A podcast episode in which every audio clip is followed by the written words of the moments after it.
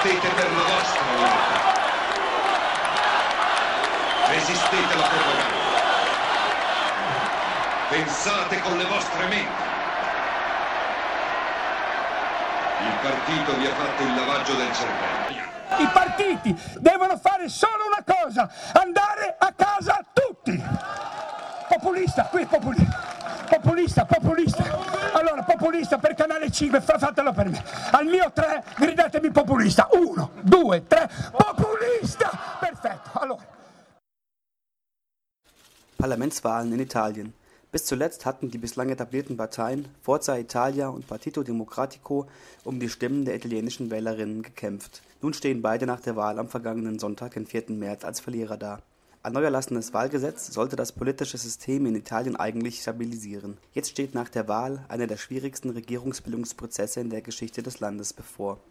Wie erwartet hat sich Beppo Grillos Fünf-Sterne-Bewegung mit fast 33 Prozent der Stimmen durchgesetzt. Als weiterer Gewinner der Wahl darf sich auch Matteo Salvini fühlen. Seine offen faschistische Partei Lega hat mit etwa 18 Prozent Silvio Berlusconis Forza Italia überholt und sich im Vergleich zu den letzten Wahlen 2013 vervierfachen können. Salvini schickt sich nun an, die Führung im Mitte-Rechts-Bündnis aus Lega, Forza Italia, Fratelli d'Italia und Nikon l'Italia, beide Parteien melden nun Führungsansprüche an. Die Tagesschau spricht von einem politischen Tsunami, der nun über Italien rollt. Mehr als die Hälfte der italienischen Wählerinnen haben Europagegnern, Rechtsextremen oder Rechtspopulisten ihre Stimmen gegeben. Auch in Brüssel ist man deswegen besorgt. Der Wahlausgang zeige, so Ska Keller, die Vorsitzende der grünen Fraktion im EU-Parlament, dass Europa noch lange nicht über den Berg sei.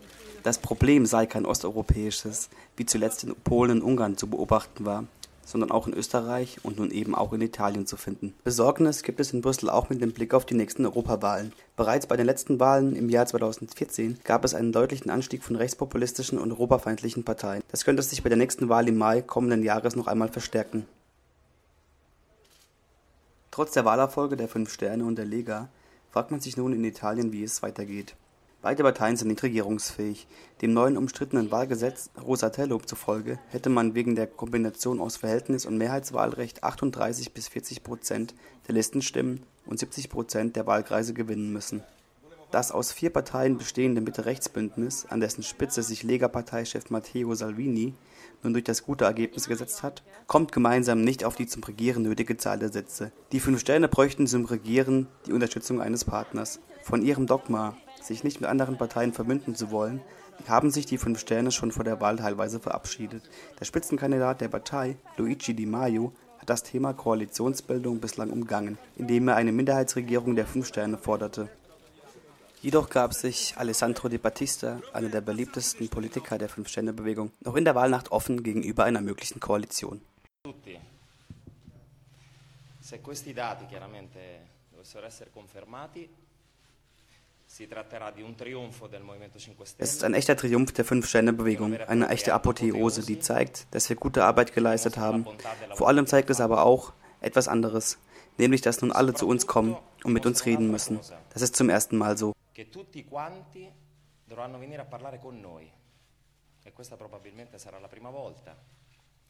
quanti dovranno venire a parlare con noi am Folgetag trat Matteo Salvini vor die Presse. Nachts hatte er bereits ein schlichtes Grazie getwittert. Nun trat der siegesicher und staatsmännisch auf und erteilte den Fünf Sternen eine klare Absage für eine mögliche Koalition.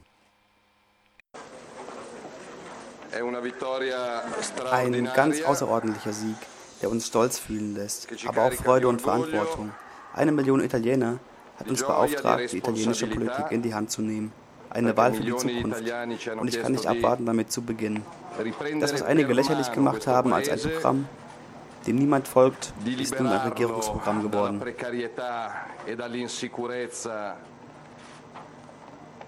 Dennoch geht in der kommenden Regierungsbildung nichts an der stärksten politischen Kraft, den Fünf Sternen, vorbei. Ob in den kommenden Wochen eine Regierung gebildet werden kann, hängt davon ab, inwiefern die Fünf Sterne sich für eine Koalition öffnen können. Ob sie allerdings eine Partei finden, die ihren Kurs mitgeht, der eine Runderneuerung des politischen Systems fordert, ist fraglich.